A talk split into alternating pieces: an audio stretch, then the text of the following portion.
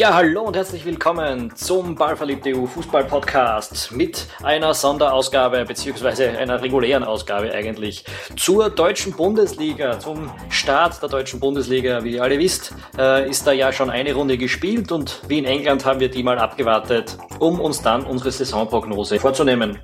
Wir, das sind in diesem Fall und in jedem anderen Fall äh, ich, Tom Schaffer und mein lieber Kollege Philipp Eitzinger. Hallo. Ja, dann würde ich sagen, stürzen wir uns doch gleich mal ins Vergnügen. Wir werden diesen Podcast aufbauen wie eben die Premier League Vorschau, dass wir die Vorjahrespositionen der Mannschaften in umgekehrter Reihenfolge abarbeiten werden.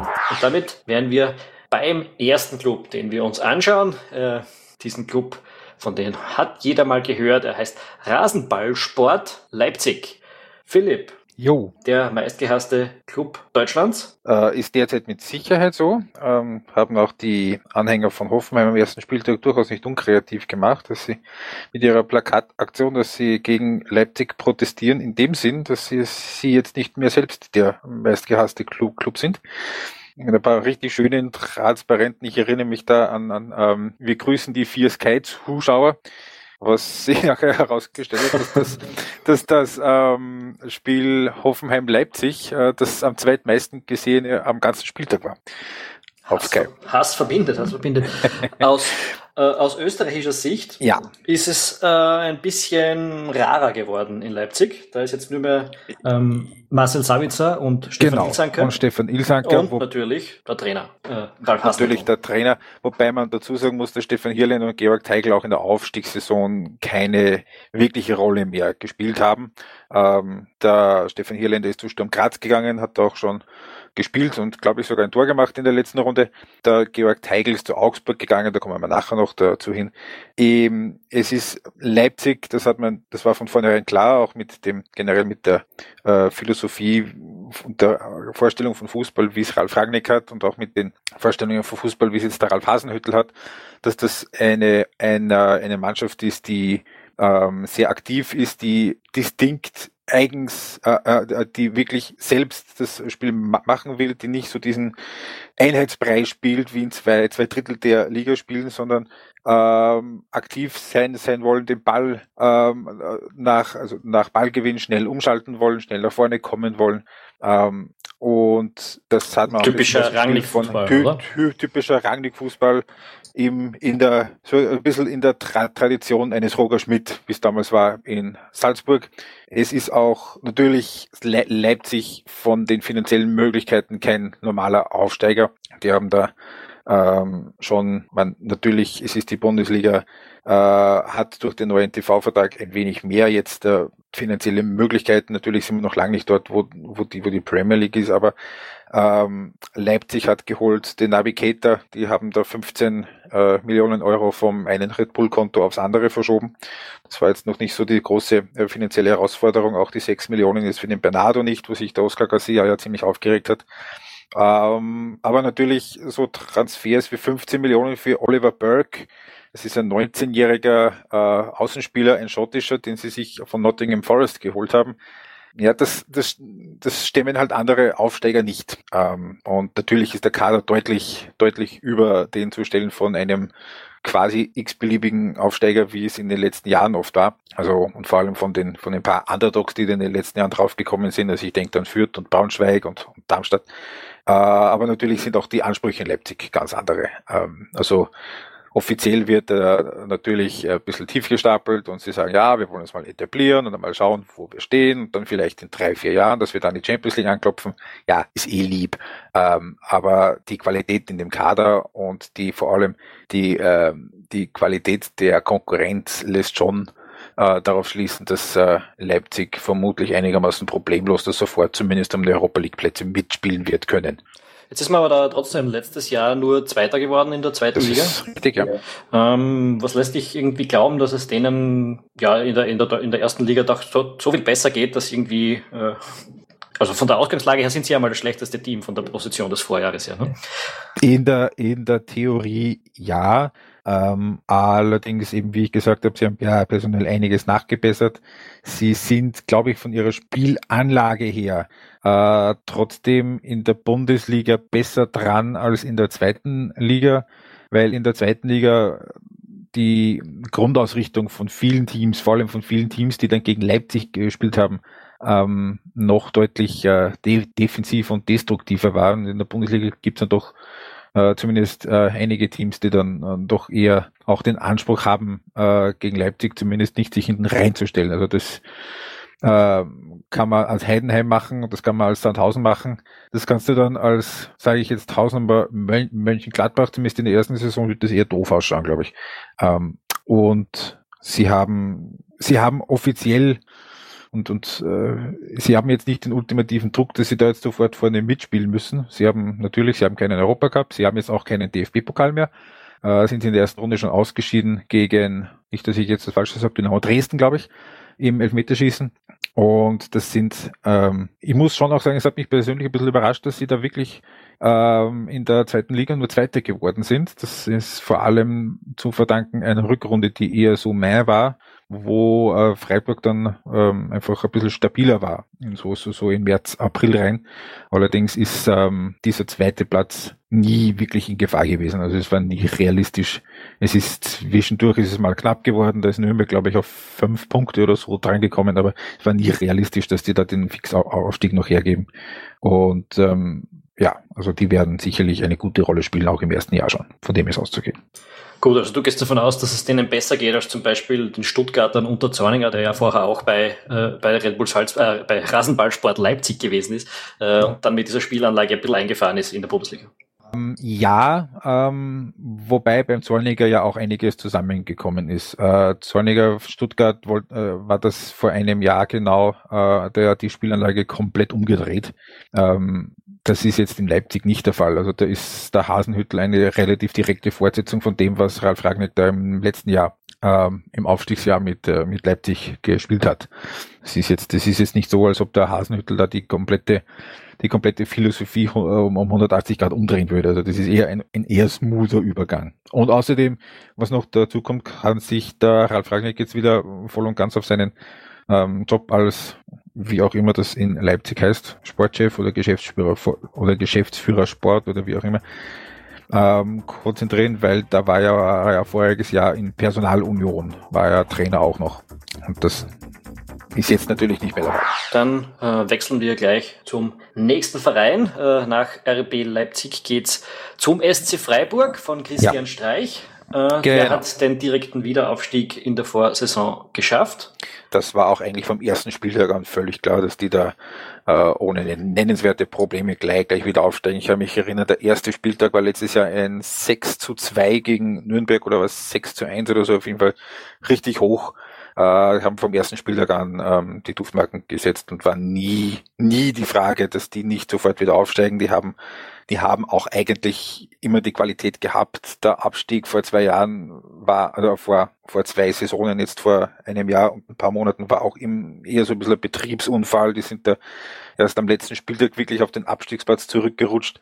Aber das ist Freiburg. Das ist Freiburg, die behalten da die Ruhe, die, da, da, da bricht nicht alles zusammen, da äh, bricht nicht alles auseinander. Äh, die haben ähm, eine, eine Mannschaft zusammengestellt, äh, die, die, die natürlich dem, den Vorstellungen von Christian Streich äh, sehr gut entsprechen und vor allem, äh, sie sind auch ziemlich zusammengeblieben. Also da ist jetzt kaum ein Stammspieler dabei vom, vom letzten Jahr, der äh, von der Aufstiegssaison, der jetzt nicht mehr dabei wäre. Ähm, das ist, das ist auf jeden Fall ein Vorteil. Die, die Mannschaft kennt sich, die Mannschaft ist, ist, ist zusammengespielt und die hat eine, eine durchaus eine, eine, eine Qualität, vor allem im Erstens natürlich im taktischen Bereich. Streichmannschaften sind immer sehr, sehr flexibel, sehr schwierig ausrechenbar. Ähm, und Streichmannschaften sind grundsätzlich auch immer welche, die eher selbst etwas fürs Spiel tun wollen.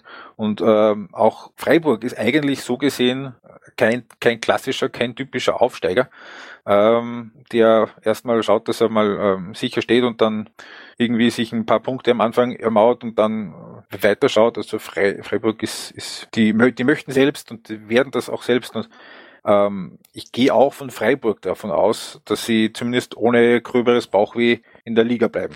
Also ich glaube schon, dass der Platz 11, 12 so der Bereich, wo zum Beispiel Köln ist, halte ich für absolut realistisch.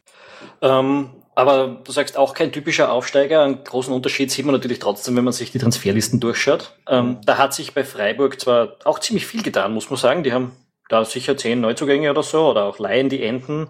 Mhm. Äh, auf der anderen Seite insgesamt Ausgaben von 10 Millionen. Das ist das, was, äh, Salt, äh, was, was Leipzig für den drittteuersten Spieler ausgegeben hat, circa. Genau so ist es. Ähm, ja. ja, das ist aber das ist eben, man, ähm, der Kicker hat das, hat das schön geschrieben, auch in Freiburg werden Spieler nicht mit, äh, Frei, äh, äh mit Zehnerkarten fürs Freibad bezahlt. Aber es ist natürlich schon so, dass ähm, finanziell äh, das eine völlig andere Liga ist. Aber Freiburg, das ist, das ist halt eine andere Philosophie. Und die, die wissen, dass sie da finanziell mit wahrscheinlich zumindest zwei Drittel der Liga nicht mehr können, dass sie halt eben auf andere Art und Weise ihren, ihren Erfolg äh, haben müssen und ihren Erfolg einfahren müssen. Das sind ein paar Spieler schon aus der, aus der, aus der, aus dem erweiterten Stamm zumindest jetzt nicht mehr dabei, aber die haben das ähm, die haben das aufgefüllt mit, mit, mit, mit Talenten und mit, mit Stammspielern aus der zweiten Liga, aber das ist eben klassisch Freiburg. Die schauen halt dort, wo die anderen vielleicht nicht zwingend hinschauen und finden dort ein paar Leute. Äh, Österreicher ist übrigens nicht sagen, mehr ja. dabei, genau. Ähm, Philipp Zulechner, der sich ähm, jetzt ähm, anderweitig orientiert hat. Der, ist der war ja zuletzt schon bei den Young Boys verliehen, was ich weiß, und jetzt ist er bei Sturm. Dann kommen wir zum nächsten. Das ist der äh, 16. der Vorsaison, der sich durch die Relegation gerade irgendwie so mh, hm, durchgemogelt hat. Eintracht Frankfurt. Und da bist du, da bin auch ich, äh, ein bisschen skeptischer, ob das noch einmal reichen wird, oder? Weil auf der Trainerbank, da ist ja auch jemand, wo man, ja. wo man sagen kann, wir sind jetzt nicht die größten Fans. Äh. Das ist richtig. Das ist richtig. Nico Kovac ist dort im Frühjahr, ich glaube Anfang März war es, ist dort Trainer geworden, hat die Mannschaft, ja, äh, wieder zum Leben erweckt, wenn, wenn, wenn man das so sagen möchte. Er hat, er hat dafür ein bisschen gute Stimmung gesorgt, ähm, hat auch im Ende der Saison so die letzten drei, vier Spiele ein paar Spiele gewonnen. Ich kann mich da erinnern, eines mit viel Glück gegen Dortmund. Äh, und dann in der Relegation eigentlich relativ sicher gegen Nürnberg. Nürnberg war da war halt nur körperlich anwesend, haben in den zwei Spielen, glaube ich, nicht einen einzigen Schuss aufs Frankfurter Tor zusammengebracht. Das, eine das Tor, was sie gemacht haben, das war ein Eigentor. Grauenvolles Spiele. Grauenvolle das waren zwei ganz, ganz, ganz, ganz schlimme Spiele. Und es hat sich bei Freiburg auch im Umfeld ein bisschen was getan. Es ist äh, der langjährige äh, Vorstand, der Heribert Bruchhagen, ist quasi in Pension gegangen. Ähm, sein Nachfolger ist der Freddy Bobic. Da weiß man jetzt auch nicht, ob es wirklich eine Verbesserung ist. Gell? Das ist vermutlich, wenn man sich seinen Track Record anschaut, ähm, eher vermutlich kein Upgrade. Und auch die, die, die, die Transfers, die da in der Saison, in dieser Offseason jetzt getätigt wurden, also das sind zwei Spiele gekommen von der Real Madrid Reserve, einer von der Chelsea Reserve, einer von der Manchester United Reserve zwei Spieler von den äh, Ersatzbänken von Mönchengladbach und von Florenz und ähm, einige auch als Leihgeschäft. Und der teuerste Neuzugang, das ist ein Linksverteidiger, der heißt Tawata, der hat bei Maccabi Haifa gespielt und ich bin ehrlich, ich habe diesen Namen in meinem ganzen Leben noch nie gehört. Ähm, also es war der Kader voriges Jahr schon, hat so ein bisschen den Eindruck gehabt, wie eher ohne sichtbaren Plan zusammengekauft und äh, so hat er dann auch gespielt. Und wenn voriges Jahr schon kein echter Plan erkennbar war, dann ist, dann wirkt das jetzt teuer noch viel wirrer.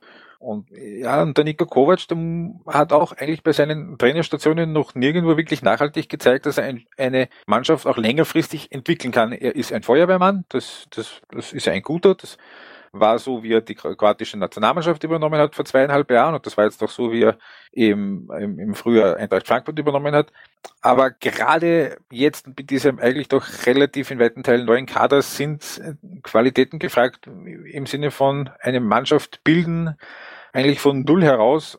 Da bin ich, da bin ich skeptisch, zumal eben, eben die, die, die Herausforderungen, also der alte Kader schon nicht besonders gut war. Und jetzt auch keine, keine Aufsteiger raufkommen, wo man sofort sagt, ja, die, die, die, die steigen sofort wieder ab. Man, wie das voriges Jahr bei Darmstadt war, was dir nicht eingetroffen ist, aber eben in den paar Jahren davor, ich habe es vorher schon gesagt, mit Braunschweig und mit Fürth und mit St. Pauli, die sind ja alle eigentlich ziemlich sofort wieder runtergegangen. Ähm, die Konkurrenz im Abstiegskampf, die wird, es wird, oder sagen, sagen wir es anders, es wird vermutlich nicht wieder so leicht werden wie letztes Jahr, nicht abzusteigen. Und da ist Frankfurt gefährdet. Auch wenn die am ersten Spieltag Schalke geschlagen haben, aber es sind noch 33 Matches. Äh, der Österreicher Bezug in dieser Mannschaft ist auch einer, der nicht viel spielen wird. Das ist der Heinz genau. Lindner. Äh, der sitzt dort auf der Ersatzbank als zweiter Torhüter hinter Lukas Radetzky. Also Lukas Radetzky, der heißt wie ein Tscheche, ist aber ein Finne. Und er wird der Stammtorhüter bleiben, ähm, wie auch in der letzten Saison. Ähm, das hat jetzt in Wahrheit bis zu einem gewissen Grad dem Heinz Linden auch jetzt mittlerweile schon den Platz im Nationalteam-Kader gekostet. Ist leider so. Aber wenn sich der Radetzky nicht verletzt, wird der Lindner nicht spielen. Oder, oder maximal im Kampf. Gut, äh, nächster Club die TSG 1899 Hoffenheim, ein alter Traditionsclub in Deutschland. ähm, Darf man aber jetzt, ähm, es, klingt, es klingt jetzt doof, aber die spielen auch schon ihre zehnte Bundesliga-Saison jetzt. Zehnte schon, ja, die Zeit ja. vergeht. Mhm. Oder, oder, oder die neunte, bin mir jetzt noch 100%, aber die sind also so, dem, demnächst ist es ein Jahrzehnt, wo die oben sind. Auf jeden Fall ähm, sind die letztes Jahr eigentlich gefühlt schon abgestiegen gewesen, so im Februar, März und dann ist der Herr Nagelsmann gekommen, Julian Nagelsmann. Jüngste Trainer in der Bundesliga-Geschichte. Der Bursche ist 28, hat komplett den Turnaround geschafft in den, ähm, was waren es, 10 Spiele, 14 Spiele, so, sowas äh, die er im Frühjahr schon gecoacht hat. Unter ihm ist, wenn man es ein bisschen flapsig formuliert, unter ihm ist Hoffenheim wieder Hoffenheim geworden. Also eine, eine Mannschaft, die... Ähm, Na, eine, eine Mannschaft von Ralf Rangnick ein bisschen. Äh, Im Grunde genommen ist das jetzt wieder eine Mannschaft im Sinne von Ralf Rangnick. Viele junge Spieler, schnelle Spieler, äh, gedankenschnelle Spieler vor allem, flexibel, sehr, sehr flexibel. Erstes Spiel gegen Leipzig war ein 4-3-3, aber die können genauso gut ein 3-4-3 und äh, im Grunde genommen sämtliche andere Variationen genauso spielen. Also da wird man wahrscheinlich in jedem Spiel genau drauf schauen müssen, was die jetzt äh, da jetzt im Endeffekt wirklich für ein System dann ähm, auf dem Platz haben. Ähm, und ist ähm, witzigerweise eine Mannschaft mit sehr vielen Spielern mit sehr kurzen Namen. Ähm, ja, weil ich äh, die Grafik gemacht habe für das, für das erste Spiel. Ich glaube, da waren äh, sieben, sieben Spieler dabei mit Namen, die nicht länger waren als vier, fünf Buchstaben. Ist jetzt aber eher nur so ein bisschen, ähm, weil es mir halt so äh, aufgefallen ist. Ähm, es ist ein äh, packende Informationen, ganz wichtig für die Analyse. Sehr, sehr, ja, ja, genau. Also, leichter für die Kommentatoren und was war das für ein Spiel bei der Euro, wo du da so Schwierigkeiten gehabt hast? Pol gegen Nordirland oder so, gell? Wo sie alles in einer Hälfte zusammengeknubbelt hat und alle mit Endlosnamen. Ja, irgendeine von diesen Spielen war das, wo das, ja, kann mich erinnern. Äh, könnte auch Tschechien gegen Spanien gewesen sein. Tschechien, Spanien war es, genau. Ja, ähm, ja ähm, Kein Problem hat, für unsere Aufstellungsgrafungen, diesmal bei der TSG 1899 Hoffenheim. Wobei man vermutlicherweise sagen wird, allzu oft werden wir sie vermutlich nicht brauchen. Es gibt auch einen gewissen Österreicher Bezug, Allerdings ist er nur sehr weit gefasst. Ähm, Christoph Machinko von der Austria und Joey Linton von Rapid gehören an sich Hoffenheim und sind eben an die Wiener Vereine verliehen worden. Ähm, grundsätzlich eben ist von Hoffenheim ähm, zu erwarten, dass es zumindest grob so weitergeht, wie es jetzt unter Nagelsmann war, rein von den Performances her und auch von den Ergebnissen. Das heißt, ein einigermaßen sicherer Mittelfeldplatz kann da durchaus herausschauen. Äh, für die, für die Europacup-Plätze, glaube ich, fehlt es ein bisschen an der Kadertiefe und auch an der Kaderqualität, aber sie sind auf jeden Fall zu gut, um um wieder in diesen äh, Strudel reinzurutschen, wie es voriges Jahr war, dann vor allem unter Hüb Stevens, da müsste schon irgendwie blöd laufen. Also das glaube ich eher nicht. Christoph Marcinko ist meines Wissens verkauft worden an die Austria. Verkauft worden sogar. Okay, ja, kann außerdem also dessen deutsche Bundesliga. Aber äh, wirklich gespielt hat, hat, er dort ja eh nie. Nein, na, da war er verliehen irgendwie äh, in die zweite Liga oder so. Also ein Vertragskonstrukt. Ah, ich weiß nicht. Nein, der war eh an die Austria verliehen, glaube ich. Äh, ja. Der hat jetzt übrigens mit der U21 in Russland im Nationalteam gespielt. Äh, das war dieses 1 zu 1 in der EM-Qualifikation. Dann kommen wir zu einem sicheren Abstiegskandidaten. Äh, ja. Das ist auch ein Verein, glaube ich, jetzt ohne Österreicher Bezug, denn Juri Garic ja. ist nicht mehr dort aus privaten ja. Gründen. Und wir reden vom SV Darmstadt 98. Genau, die Lilien, die voriges Jahr als Sensationsaufsteiger, die haben den Durchmarsch geschafft vom Abstiegskampf der dritten Liga in die Bundesliga, äh, sind eigentlich völlig überraschend äh, und vor allem auch überraschend souverän im Endeffekt oben geblieben. Also der Klassenhalt ist am vorletzten Spiel schon festgestanden mit einem Stadion, das sich anfühlt wie aus den späten 60ern das wirkt wie ein totaler Anachronismus da in, den, in diesen ganzen anderen modernen neuen Bundesliga-Rennen. Übrigens soll ja auch in äh, Freiburg jetzt in ein paar Jahren ein neues kommen. Ähm, und auch mit einem Fußball, der der dann schon wieder ein bisschen extrem war. Also das war äh, die, da wurde der, der lange Ball wurde zur Kunstform erhoben in Darmstadt. Das hat dann schon auch unter den feingeistigeren Beobachtern so ein bisschen was von respektvollem äh, Kultstatus gehabt. Es ist der Trainer, der, der Dirk Schuster ist ihnen aber jetzt abhanden gekommen. Der ist zu Augsburg gegangen. Ähm, gekommen ist Norbert Meyer. Der hat äh, zuletzt trainiert in der zweiten deutschen Liga Arminia Bielefeld. War früher schon Bundesliga-Trainer, zum Beispiel in Düsseldorf und bei Eintracht Frankfurt in, in den letzten Jahren. Ähm, es muss man aber schon sagen, es war die Substanz im Kader war letztes Jahr eigentlich schon so, dass man sagen müsste, das ist ein ganz, ganz heißer Abstiegskandidat und dramatisch größer ist die, ähm, ist die, ist die Substanz nicht geworden. Es ist der Sandro Wagner, der die meisten Tore geschossen hat, also so ein Meter 95 Lackel, der halt die langen Bälle da alle vorne dann bekommen hat, der ist gegangen, der ist zu Hoffenheim gegangen. Ähm, es ist der Torwart ist nicht mehr dabei, Es ist ähm, dafür sind, ist gekommen äh, ins Tor der Michael Esser von, von Sturm, der hat auch am ersten Spieltag schon gespielt. Es ist ein äh, slowenischer Stürmer gekommen, das ist slowenische Teamstürmer, Roman Besiak, aber es ist halt, ja, der ist gekommen aus dem Mittelständler aus der kroatischen Liga. Und ähm, ein Transfer, der mich ein bisschen überrascht hat, das ist Artyom Fedetsky. Das ist ein ukrainischer Teamspieler, das ist Rechtsverteidiger, der ist ablösefrei gekommen aus, aus Dnipropetrovsk ein Club, der, der, der zugesperrt hat jetzt im, im Sommer, wenn mich jetzt nicht alles täuscht.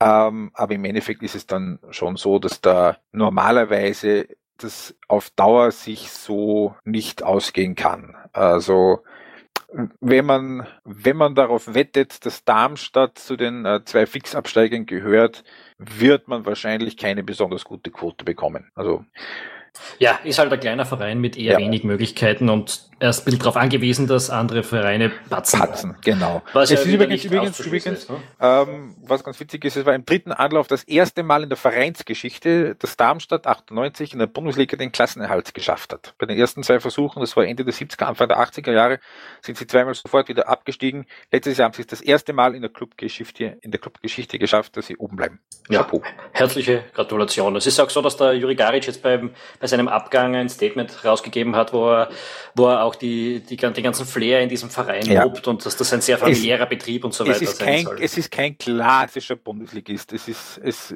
es ist nicht nur das Stadion wie aus den späten 60ern, es wirkt auch dort das Umfeld. Es ist eben ein kleiner Club und die wissen, die wissen das, die wissen, wo sie herkommen, die wissen, dass sie eigentlich nicht in die Bundesliga gehören und umso mehr genießen sie das dass sie da jetzt eben auch noch ein zweites Jahr oben sein dürfen. Das genießt seit geraumer Zeit auch der SV Werder Bremen und jedes Jahr fragt man sich ein bisschen mehr, wie lange eigentlich noch? Es ist eigentlich unglaublich, wenn man bedenkt, es ist dann doch auch schon wieder zwölf Jahre her ist, dass die damals das Double geholt haben. Mit Ailton und Klose und Miku und mit war der Mertesacker schon dabei da, damals? Bin ich mir nicht sicher. Weiß ich nicht, aber es ist ah. vor allem, es ist vor allem äh, erst so sechs, sieben Jahre her, dass die im UEFA Cup Finale gestanden sind. Und das erst in der Verlängerung verloren haben. Ja, äh, und tja, da hat sich einiges Übrigens verändert. im Halbfinale damals gegen den HSV. ja, ja äh, die kämpfen beide äh, ziemlich sehr mit sich, die Vereine momentan. Ja. Ähm, jetzt ist es aber so, äh, Werder Bremen hat verloren den Janik Westergaard, den, den ja. Antoni Uccia. Äh, ja das sind die prominentesten Abgänge gewesen und dafür hat man geholt einen Max Kruse, einen Serge Gnabry von, von Arsenal und einen Florian Kainz von Rapid. Da stellt sich einerseits die Frage, wie viel wird der Kainz spielen, weil gerade den, den äh, Serge Gnabry, Gnabry. Den, sie da vorne hingesetzt haben, äh, das ist ein junger deutscher Nachwuchsnationalspieler, der bei ja. Arsenal zwischendurch so ausgesehen hätte, als würde er der nächste äh, Jungstar dort werden. Der ein großartiges Olympiaturnier gespielt hat, dort mit Deutschland die Silbermedaille gewonnen. Fast Gold, Elfmeterschießen gegen Brasilien, wer sich dunkel erinnern kann. Ja, und trotzdem haben sie das erste Spiel 0 zu 6 verloren. Gut, und sind gegen die Bayern. Ja, gegen die Bayern und sind auch im Cup einmal mehr äh, schon in der ersten Runde ausgeschieden gegen die äh, ähm, absolute Großmacht Sportfreunde Lotte. Das ist kein Witz, das ist das, das, vierte Mal in den letzten sechs Jahren, dass Bremen sich in der ersten Pokalrunde verabschiedet. Und die Abgänge von Westergaard und Ucha äh, sind im Grunde genommen bis zu einem gewissen Grad erwartet gewesen, ähm, haben auch durchaus einiges an Kohle eingebracht. Also äh, die, diese beiden äh, Abgänge alleine, das hat fast 25 Millionen gebracht. Das ist nicht nichts und ähm, äh, eben sie haben auf dem Papier einiges an ja, zumindest durchschnittlicher Bundesliga-Qualität sich äh, dazu geholt. Kruse, äh, Stürmer, ist natürlich so ein bisschen eine Frage, weil der ein bisschen labiler Charakter ist. Ähm, Nabri wird ähm, auf jeden Fall ein Upgrade sein weil vor allem ist in den letzten Jahren immer mehr so war, dass die Außenpositionen, vor allem Außen, also eben Außenverteidiger und Außen im Mittelfeld, vermutlich so mit am schlechtesten von allen deutschen Bundesligisten besetzt waren. Ähm, das äh, sieht man auch relativ deutlich, dass, dass ähm, da auch die so ein gewisses Augenmerk drauf war. Eben mit Keins, äh, mit Nabri, ähm, auch mit Lennart T, der an sich zwar eher Mittelstürmer ist, aber das schon vorne und im Vorwärtsgang da einiges, also äh, einige Problempositionen waren. Und natürlich, das ist in Bremen eigentlich immer schon so gewesen, äh, zumindest seit Thomas Schaaf dort drin ist, seit 1990, äh, die Abwehr ist ein Schweizer Käse. Äh, also die kassiert da regelmäßig äh, 60, 70 Gegentore pro Saison das ist, das ist damals unter der großen Mannschaft eben noch gegangen, weil da eben vorne Elton und, Klo, und Klose da einfach die Tore gemacht haben, vorne ein, ein, halt immer halt eins mehr, als sie bekommen haben. Aber es. Die haben ja im Prinzip jetzt die komplette Innenverteidigung ausgetauscht. Ja, genau. Die, was da in der Innenverteidigung jetzt noch herumschwirrt, das ist Lamine Sané, Luca Caldirola, äh, Moisander und Diagne. Diagne. Genau. Die sind es alle zugekommen. Gegen die Bayern hat da Caldirola links außen gespielt, in der Mitte Diagne und Sané. Ich glaube, dass sich auf sich dort der Moisander reinspielen wird. Das ist, denke ich, schon der beste Innenverteidiger von denen. Das ist einer, der bei Ajax Amsterdam sehr, sehr viele Jahre Stammspieler war in der Innenverteidigung. Also das glaube ich schon, dass das, aber es ist ähm, bei Bremen eigentlich egal, wer da gespielt hat hinten über die letzten Jahre, ob das war damals Brödel Naldo oder wer auch immer dann gekommen ist. Es hat immer irgendwie nie funktioniert. Und es kann jetzt auch mittlerweile nicht mehr man sagen, dass das, das liegt am Trainer, weil das war unter alle Trainer so. Das war bei Robin Dutt so, das war bei äh, bei, bei, bei Viktor Skripnik so, das war, wer war da dazwischen noch? Ich weiß, habe das gar nicht im Kopf, aber, das ist bei alle Trainer. Und es ist bei alle Trainer so und das ist bei allen Zusammensetzungen in Innenverteidigung so, das ist schon fast pathologisch dort. Man, natürlich, man kann das erste Spiel jetzt nicht hernehmen, weil das waren die Bayern und da ist es schon nach 10 Minuten 0, 0 zu 2 gestanden. Da schaut dann eine Innenverteidigung auch gern mal blöd aus. Uh, ja, es ist halt auch so, dass dort, ist, äh, wenn du das defensive ja. Mittelfeld dir anschaust, dann ist dort, dann, dann haben sie dort einen Thanos Betzos geholt, dann ist dort ein, ein Philipp Bargfrede, ja. da schon fast der große Routinier, der jetzt mich auch nie hundertprozentig äh, überzeugt der Kapitän ist. Genau, und, und dann gibt's noch den Florian Krilic, äh, österreichischen noch nicht Teamspieler. Der Krilic hat jetzt, also ist, das äh, hat, äh, hat sich auf der 6 festgespielt da hinten, das heißt der Thanos Betzos, der jetzt auch von Rapid gekommen ist, ähm, hat jetzt nochmal gegen die äh, Bayern zumindest mal noch nicht in der Anfangsformation gespielt, ist auch ein bisschen ein anderer Spielertyp. Ähm, und es gibt auch immer noch Zweifel über die Personalie Viktor Skripnik, der Trainer. Da hat es einen Machtkampf gegeben mit dem, mit dem Sportdirektor, mit Thomas Achin, den hat der Skripnik für sich entschieden. Der Achin ist gegangen. Es ist neu gekommen der Frank Baumann, der damals, glaube ich, sogar der Kapitän war von der Meistermannschaft 2004. Ähm, aber es gibt viele, die Skripnik nicht zutrauen, dass er da nachhaltig äh, wirklich die Mannschaft wieder nach vorne bringt. Das war die Rückrunde, die war voll okay. Da sind sie, glaube ich, Achter gewesen in der Rückrundentabelle. Wenn sie das wiederholen könnten, wären sie sicherlich sehr glücklich. Ich glaube es eher nicht. Ich glaube, dass äh, Bremen auch in dieser Saison wieder mit dem Abstiegskampf, äh, mit dem Abstiegskampf zu tun haben wird. Ich kann mir wohl vorstellen, dass sie wieder irgendwie wieder hinnudeln, so wie sie es letzte Saison gemacht haben mit dem entscheidenden Tor in der letzten Runde in der 88. Minute aber ähm, es gibt nicht so furchtbar viel, was mich jetzt äh, davon überzeugen könnte, würde, dass es bei Bremen jetzt dramatisch besser wird in der Saison. Leider. Nur, nur zur Erinnerung, und äh, das wird auch ein wichtiger Spieler für Bremen sein, da ist noch ein Österreicher dort und das ist der Slatko Junusovic natürlich. Ähm, genau. Ein bisschen ein Problem sehe ich im Kader halt im Junusovic im Übrigen, äh, Entschuldigung, Junusovic im Übrigen wollte eigentlich weg, weil auch er ähm, sagen wir es mal so, nicht der allerbeste Freund von Viktor Skripnik ist. Ja, es hat sich dann der Transfer auch wahrscheinlich bis zu einem gewissen Grad deswegen zerschlagen, weil er sich ja bei der Europameisterschaft ein bisschen wehgetan hat. Englische Vereine waren da ein paar interessiert. Mm, West Ham war da zum Beispiel im Gespräch, ähm, wobei das sehr schwierig gewesen wäre bei West Ham, Southampton. Ja. Mal schauen. Ähm, jedenfalls, was ich noch sagen wollte, äh, im Sturm sieht man da halt schon ein gewisses Problem. Der baut immer noch alles irgendwie auf diesem uralt äh, Superstar Claudio Pizarro, der momentan, glaube ich, verletzt ist. Und auch äh, schon stramm auf die 40 zugeht. Ich glaube, ja. das ist 38 jetzt. Ne? Und ich glaube, also wenn man den Kader sonst schaut, eben dieser Leonard Ty, der was bei St. Pauli, also von einem Zweitliga fast Aufsteiger ist. Aber trotzdem zweite Liga. Und ähm, ich habe es ja vorhin schon mal anklingen lassen.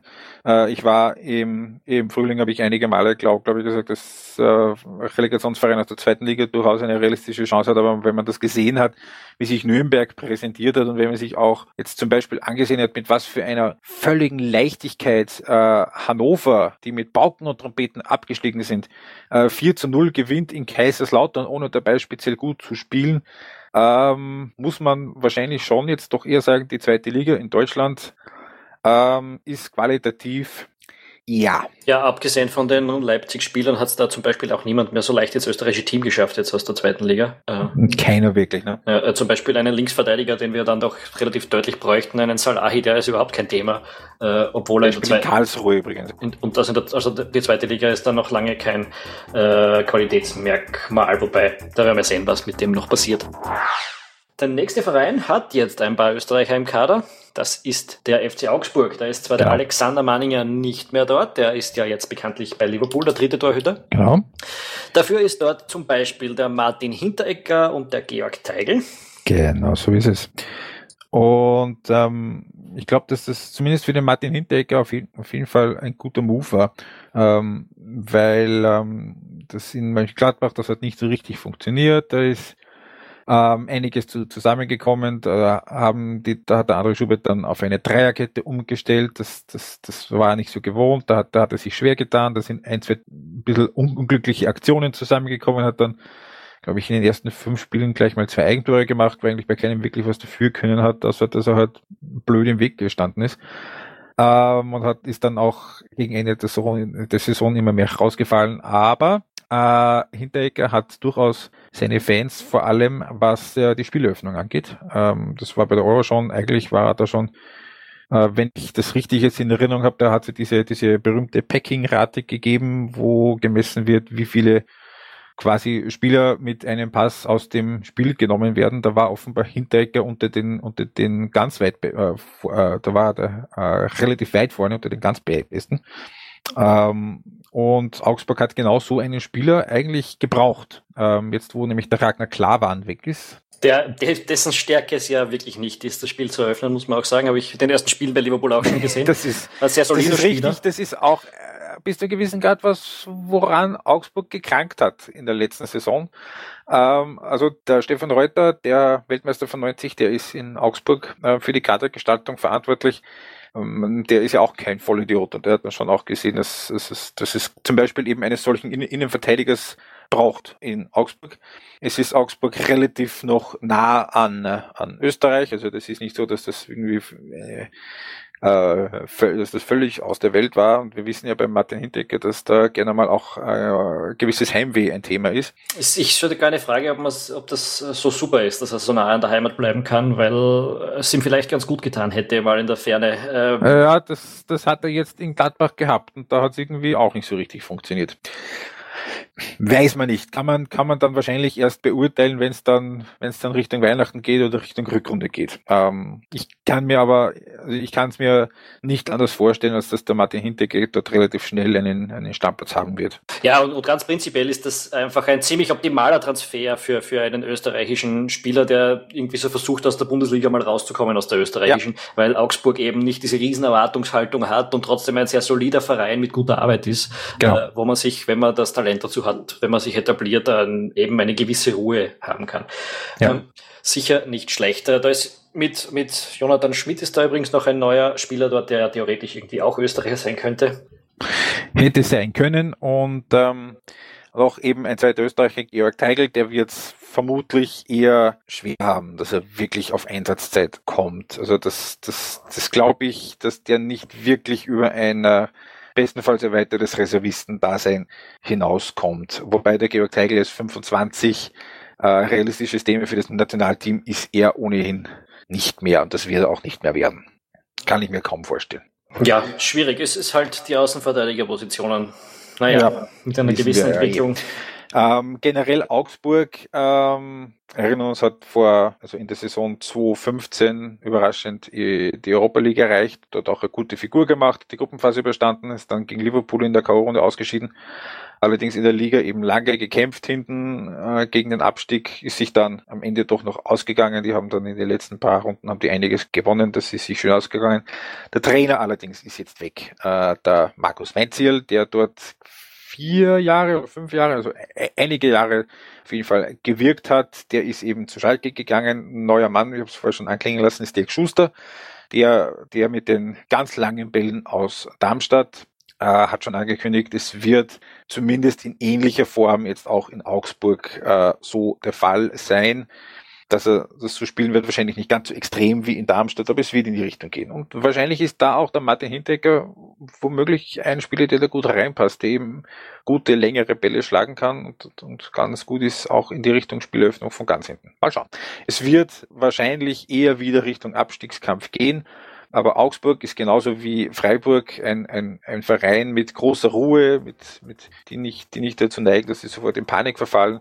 Also es ist ähm, so wie voriges Jahr, so 12., 13., das, das halte ich für realistisch. Weil weiter nach vorne eher wahrscheinlich nicht, weiter nach hinten ist durchaus möglich. Der nächste Verein ist der FC Ingolstadt. Da gibt es auch einen neuen Trainer mit mich. Äh, mit, Markus äh, Ma Genau. Ähm, da war ja vorher äh, Ralf Hasenhüttel zu genau. finden und der, wie gesagt, ist zu Leipzig gewechselt. Äh, ein anderer Österreicher dort im Kader ist eben unser verbliebener Linksverteidiger Markus Suttner im Nationalteam. Ähm, ja, und vorne gibt's noch den Lukas Hinterseher, der hat im ersten Spiel gegen den HSV auch gleich ein Tor geschossen. Um, gab ein 1 zu 1. Und genau. ja, hat aber, glaube ich, von der Bank ist er gekommen, hat nicht von Beginn an gespielt. Ganz genau so ist es. Ja, Ingolstadt hat letztes Jahr vermutlich über Niveau gespielt. Ähm, da hat der Hasenhüttel mehr herausgeholt, als in dem Kader eigentlich drin war. Ähm, Kader war wahrscheinlich kaum mehr als ein bisschen besserer Zweitligakader. Äh, und von diesen guten Kader sind jetzt auch einige weg. Es ist, es ist der, Robert, der Robert Bauer weg, der den Sutton über weite Strecken als Linksverteidiger vertreten hat, wie der Sutton sich das Kreuzband gerissen hat. Es ist Dani da Costa weg, ein sehr talentierter Rechtsverteidiger, ein Deutscher. Ähm, es ist auch einer von den Innenverteidigern weg, der Benjamin Hübner. Das sind alles so Namen, die, die, die, die, die man jetzt nicht so sofort präsent hat, aber Ingolstadt war einige von den Mannschaften, die mit relativ wenigen Spielern die Saison durchgespielt hat. Ähm, und das tut schon weh dem Kader, weil einfach jetzt einige echte Stützen weg sind, die man erstmal er ersetzen muss. Und eben das größte Stück, das bei Ingolstadt jetzt weg ist, das ist der Ralf Hasenhüttel, der schon eine sehr eigene Idee gehabt hat, wie vom Fußballspielen eben auch sehr aktiv ähm, auf den, auf, auf, auf den Gegner gegangen ist. Ähm, der Markus Kaczynski, der in den letzten Jahren bei Karlsruhe Trainer war, der eigentlich immer bei Karlsruhe war, der beim KSC ein echtes Urgestein ist, ähm, der ist, ja, der ist ein relativ gewöhnlicher Trainer. Äh, äh hat Karlsruhe etabliert in dem oberen, in der oberen Hälfte zumindest von der zweiten Liga, vor anderthalb Jahren Relegation dann am HSV gescheitert, mit ein bisschen Pech auch. Aber ist nicht von der Qualität eines, äh, eines Ralf Hasenhüttel und vor allem nicht von der, von der, ich möchte es nicht sagen von der, von der Fantasie, aber es ist, es ist zu erwarten, dass Ingolstadt eben jetzt nicht mehr über die ganze Saison nicht mehr konstant auf diesem auch relativ hohen taktischen Level spielen wird.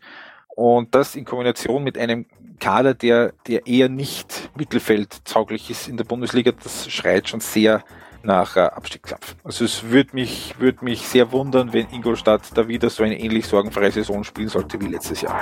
Auch eine relativ sorgenfreie Saison, vor allem im Vergleich zu denen davor, hatte im vergangenen Jahr der Hamburger Sportverein unter Bruno Labbadia als Trainer. Die haben jetzt einen relativ soliden Transfersommer eigentlich gehabt. Äh, die haben Philipp Kostic von Stuttgart bekommen. Für erstaunlich viel Geld im Übrigen, also 14 Millionen für einen Spieler von einem Absteiger, der auch keine übertrieben gute Saison gespielt hat, das hat schon für einige Diskussionen gesorgt im Umfeld. Der war halt äh, von einem anderen Verein, glaube ich, auch noch um, äh, umworben. Äh, und das ist erst in letzter Sekunde dann irgendwie in die Richtung HSV gekippt, wenn ich mich richtig erinnere. Weiß ich nicht Ir irgendwie so war das, ja. Das war in einer Phase des Sommers, wo wir den deutschen Transfermarkt nicht ähm, mit den allergrößten Argusaugen verfolgt haben, ehrlicherweise. Allerdings gibt es einen anderen Transfer beim HSV, der sehr, sehr große Hoffnungen weckt. Äh, das ist Alen Halilovic. Vom FC Barcelona, ein junges Talent, ja. 20 Jahre, ähm, gilt als eines der größten Talente aus dem, aus der, aus der Kaderschmiede vom FC Barcelona und dass der HSV den bekommen hat, das ist schon eine kleine Sensation eigentlich, weil dem, dem ist eigentlich auch mit 20 Jahren ist der eigentlich schon besser als HSV. Äh, auf dem ruhen große Hoffnung ist offensive Mittelfeldspieler, Zehner, ähm, kann, ähm, ist eigentlich im Grunde genommen ein typischer FC Barcelona-Spieler, technisch extrem gut, ähm, taktisch geschult und, und, und, und ähm, ja, einfach allerhöchste Qualität. Und an dem machen sich einige Hoffnungen fest. Sie haben, ansonsten, sie haben sich ähm, geholt den, äh, den Torhüter von Darmstadt als Backup für den, äh, für den, für den Adler, der auch schon nicht mehr ganz der Jüngste ist. Und sie haben sich den Bobby Wood geholt, einen äh, Stürmer aus der zweiten Liga, der voriges Jahr sehr viele Tore gemacht hat für Union Berlin. Also es ist, ähm, man kann es wirklich sagen, es sind diese zwei, drei großen Transfers. Es ist Kostic, Halilovic und ein äh, brasilianischer Außenspieler, der Douglas Santos. Und einige so, so, so solide. Also es ist jetzt nicht zu erwarten, dass der HSV jetzt auf einmal den großen Schritt nach vorne macht, auch weil der Labadia ein Trainer ist, der jetzt nicht schlecht ist, aber auch ähm, keine großen Variationen reinbringt. Labadia spielen, spielen nicht immer gleich, egal ob das bei Fürth war oder bei Leverkusen oder beim HSV jetzt wieder. Aber nach dem, was da in den letzten Jahren so ein Chaos war, eben HSV, wären sie, glaube ich, mit einer Saison, die da wieder so um Platz 10 herum sich abspielt, wären sie wahrscheinlich nicht ganz unzufrieden.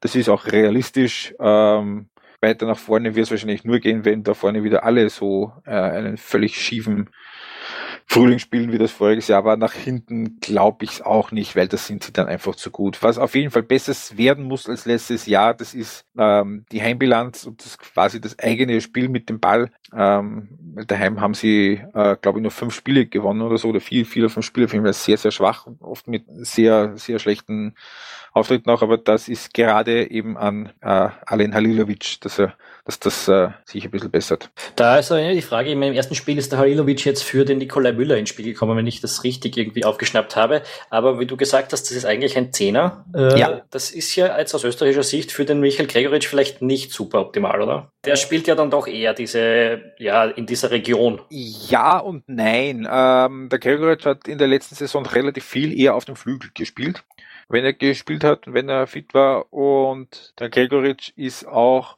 glaube ich, in den Plänen von Marcel Koller eher für ganz vorne. Ähm, ja, aber es geht ja jetzt um die Pläne von Bruno Labbadia und ähm, im Auftaktspiel hat dort, glaube ich, der Wood gespielt, der Neuzugang. Hat der ganz vorne. vorne gespielt, aber der Gregoritsch war schon auch dabei, wenn ich das jetzt nicht Genau, ja, ja, aber der ist dann halt äh, zu, nach so einer Stunde oder was ist er ausgewechselt worden. Dann ist eben zum Beispiel Halilovic ja. ins Spiel gekommen und Lasocca, der ja auch noch ja, ist. Äh, genau für äh, der Lasocca ist dann für ihn eingewechselt worden. Ja, nur natürlich wenn du ähm, dich in der deutschen Bundesliga festsetzen möchtest, als Michael Gregoritsch, darf zum Beispiel einer wie der Nikolai Müller, den darf man dann schon auch mal rausspielen. So ist, so ist es nicht. Also ich glaube, ich glaube, dass dann Michael Gregoritsch jetzt, auch wenn er vielleicht nicht äh, alle 34 Spiele in der Startformation spielen wird, aber der wird schon seine Einsatzzeit be bekommen, bin ich mir sicher. Wir wechseln zum nächsten Verein mit österreichischen Trainer. Äh, das ist der erste FC Köln vom bekannterweise Trainer Peter Stöger. Man, ob man es glaubt oder nicht, der geht auch schon in seine vierte Saison als ja, Trainer. Äh, bis jetzt so lange Erwartungen. Dort, so lange hat es dort, glaube ich, seit der Stummfilmzeit keiner mehr durchgehalten. Aber äh, bis jetzt hat es da noch keine Beschwerden gegeben. Äh, Nein. hat die Kölner solide eine Saison nach der anderen nach oben entwickelt. Von der Tabelle und vom Spiel her auch im Prinzip. Ja, jetzt ist die letzte Saison, das war so ein bisschen eher die Variante Stagnation. Allerdings, es ist in Köln, das war lange Zeit, jahrzehntelang unvorstellbar, aber Köln ist äh, aktuell einer der am vernünftigsten und ruhigsten geführten Vereine in der deutschen Bundesliga. Das war immer so ein bisschen äh, äh, eher so, ich mag jetzt nicht sagen die Karneval-Variante, aber schon so ein bisschen die, ähm, wir nehmen uns alle wichtiger als wir sind. Ähm, liegt auch eben ähm, der Personalin Peter Stöger auf jeden Fall, der ein sehr, also der kein Lautsprecher ist, der ein sehr, sehr, sehr, sehr ruhiger, ein sehr vernünftiger äh, Trainer ist und auch an seinem Sport Jörg Schmatke. Ähm, auch der verkörpert das einfach, diese äh, Ruhe, diese Bedächtigkeit. Er braucht zwar immer so ein bisschen einen Reibebaum. Der Jörg Schmatke ist äh, von der ähm, es ist äh, nicht immer ganz unumstritten, was seine, was seine ähm, Positionen angeht, aber er, er steht einfach dafür, dass dieser Verein und diese Mannschaft sehr solide, sehr unaufgeregt und, und ähm, im Rahmen der Möglichkeiten eigentlich relativ optimal geführt wird. Ähm, es ist jetzt äh, im im äh, Sommer ist ein wirklich wichtiger Spieler weggegangen, ist der Janik Gerhardt, das ist ein zentraler Mittelfeldspieler, der ist zu Wolfsburg gegangen.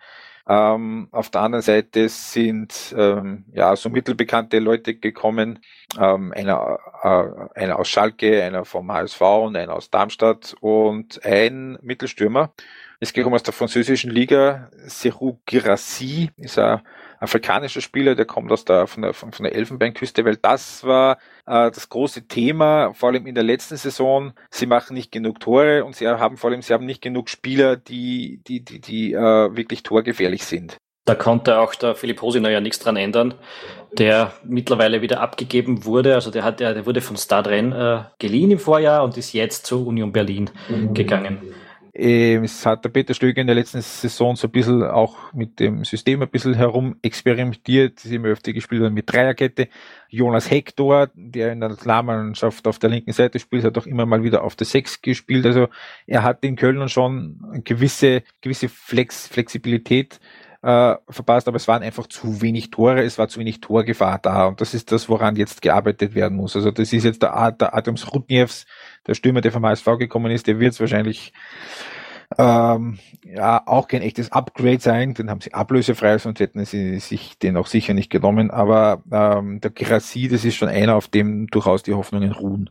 Ähm, Köln, glaube ich, wird ziemlich ähnlich ähm, dastehen wie letztes Jahr. Also wieder irgendwo zwischen 10, 12, 3, 13 im, so quasi im defensiven Mittelfeld der Tabelle. Was allerdings auch von der, von den Ausgangsbedingungen her ziemlich okay ist. Absolut, absolut. Wenn man das jetzt vergleicht zum Beispiel mit dem Tabellennachbar aus dem Vorjahr, das ist der VfL Wolfsburg, eins, einen Platz davor gelandet, äh, und während die, die Kölner äh, dieses Jahr 10 Euro, 10 Millionen Euro Gewinn machen mit dem Transfer Transfermarkt äh, und keine großartigen Namen geholt haben, ähm, geben die Wolfsburger mal so eben nebenbei 50 Mille aus. Aber auch 50 Mille ein. Ja, und das ist jetzt das ganz Interessante. Wenn man sich da anschaut, wer dort gegangen ist, dann wäre das noch vor ein, vor ein paar Jahren eine ziemliche Supertruppe in der deutschen Bundesliga gewesen. Da ist in der Innenverteidigung ein, ein, ein, ein Naldo. Supertruppe vor ein paar Jahren in der Bundesliga. Aber ein Naldo, ein, ein Dante, ein, ein Bastost und andere Schüler, die haben alle ihre Hochglanzzeiten in der Bundesliga gehabt. Ja. Äh, die sind jetzt alle weg. Die sind alle weg. Äh, Wolfsburg hat ein relativ schwaches, eine relativ schwache Herbstsaison gespielt und eine furchtbare, wirklich eine katastrophale Rückrunde. Da äh, ja, ich kann mich erinnern, dass wir da im, im Podcast wöchentlich äh, hin und her geschwankt sind zwischen kommen die jetzt noch in die Europa League oder steigen die noch ab. Ja? Äh, naja, Abstieg war jetzt keine wirkliche, aber sie Nein, also, aber sie, man hat dann zwischendurch so fünf, sechs Runden Verschluss, wenn man sich das durchgerechnet hat, da hätte das durchaus noch nach hinten abstürzen können. Also ja, sie haben dann einen Punkt, ganz Man muss schon gemacht. sagen, ein Punkt weniger in der Rückrunde und sie sind Vorletzter in der Rückrunde. Also wohlgemerkt ein Jahr, nachdem sie Vizemeister und Pokalsieger waren. Also das war ähm, und das war auch bis zu einem gewissen Grad logisch, dass da jetzt ein ziemlicher Schnitt kommt. Ähm, nicht alle Abgänge waren freiwillig, also den André Schürle, den hätten sie sich schon gern behalten, aber bei wenn der Dortmund mit 30 Millionen wackelt, dann ja, da sagt man doch auch nicht nein. Ähm, aber es hat sich schon so ein bisschen abgezeichnet, dass da jetzt ähm, neues Personal kommt. Es ist ähm, der Dieter Hecking, der Trainer ist dort, hat immer noch ähm, gewissen Kredit. Ähm, darum war es auch nie in der in der in der in der Diskussion, dass vielleicht der Trainer dort abgelöst wird der äh, dürfte auch persönlich ganz gut mit dem Klaus Alofs zurechtkommen, der dort ähm, der Sportdirektor ist. Aber es ist jetzt schon eine andere Truppe. Es ist, hat sich auch jetzt in den ersten paar Pflichtspielen, also im Pokal und vor allem auch in der ersten Runde gezeigt, dass da ähm, auch taktisch jetzt ein bisschen was anders gerne gemacht wird. Also dass ähm, auch der Ecking, der oft ein bisschen als unbeweglich gilt, ähm, sich selbst auch ein bisschen bewegt hat. Und es ist im Grunde genommen keine komplett neue Mannschaft, aber schon in weiten Teilen und eine, die eigentlich mit der letzten Saison nicht mehr so furchtbar viel zu tun hat. Obwohl, wir uns, letzte Saison war Wolfsburg im Champions League Viertelfinale. Aber eben, das kann nicht darüber hinwegtäuschen, dass die Saison eine, in der Bundesliga vor allem, und das ist das, was ja dann doch auch für einen Verein wie, Lever äh, wie äh, Wolfsburg noch äh, eigentlich mehr zählt, das, das Tagesgeschäft, das war furchtbar. Und jetzt eben sind einige neue Leute da. Meine, nicht nur Janik Gerhardt von Köln gekommen fürs zentrale Mittelfeld, wie vorhin gesagt, der Mario Gomez ist wieder zurück in der Bundesliga, der äh, bei Besiktas äh, offiziell vor, den, äh, vor der politischen äh, Lage in der Türkei jetzt geflüchtet ist. Sie haben sich geholt den Jeffy Bruma, Innenverteidiger aus Eindhoven. Ähm, sie haben sich zurückgeholt in die Bundesliga den Jakub Błaszczykowski, der äh, ja bei Dortmund Meister gewesen ist und Champions League Finalist. Der ist aus Italien zurück. Und äh, sie haben sich geholt, ähm, den einer, der da natürlich super dazu passt, ähm, ist ein Daniel Tidavi, auch ein offensiver Mittelfeldspieler, ist gekommen von Stuttgart, eigentlich der einzige, der in Stuttgart voriges Jahr kein, keine komplette Bockmist-Saison gespielt hat. Ähm, ja, und das muss man jetzt natürlich ein bisschen abwarten. Sie haben jetzt so ein bisschen den, für die Bundesliga den Vorteil, dass sie keinen europäischen Herbst spielen, also nicht mal Europacup. Sie können, äh, sie haben jetzt die, die Gelegenheit, sich quasi einzuspielen.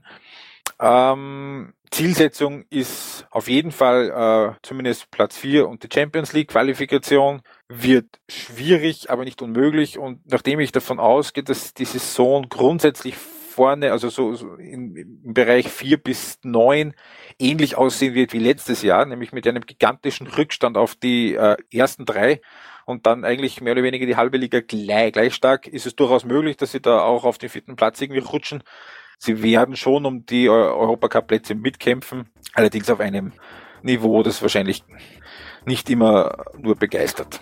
Ja, das hat die deutsche Bundesliga vor allem in der letzten Saison grundsätzlich ja so an sich gehabt, dass da relativ wenig, wenig Begeisterndes dabei war.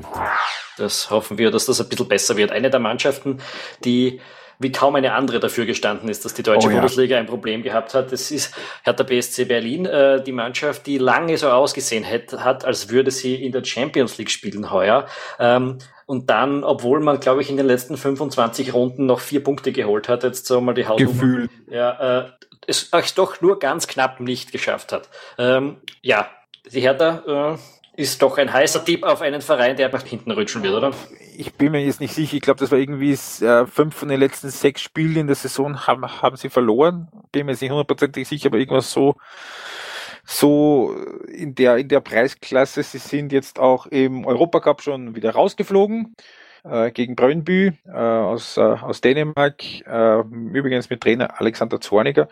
Ja, und Hertha BSC war voriges Jahr wirklich äh, so dieser total simple und relativ tröge und einfach im Endeffekt langweilige 4-4-2, du kommst ja nicht rein, Fußball. Also so, ich, ja, es ist der Trainer, ist, der Trainer ist immer noch dasselbe, die Mannschaft ist immer noch dieselbe. dieselbe. Die Mannschaft hat sich sehr, sehr wenig verändert. Also es sind nur ein, zwei Spieler aus der erweiterten Stammformation weg. Es ist im Grunde genommen, es ist die gleiche Mannschaft. Sie haben sich einen, äh, sie, sie haben sich zwei Stürmer, also zwei Offensivkräfte geholt, einen einen äh, Stürmer äh, aus der Slowakei, den André Duda und den, einen, einen Außenspieler aus Augsburg, den Alexander Esswein.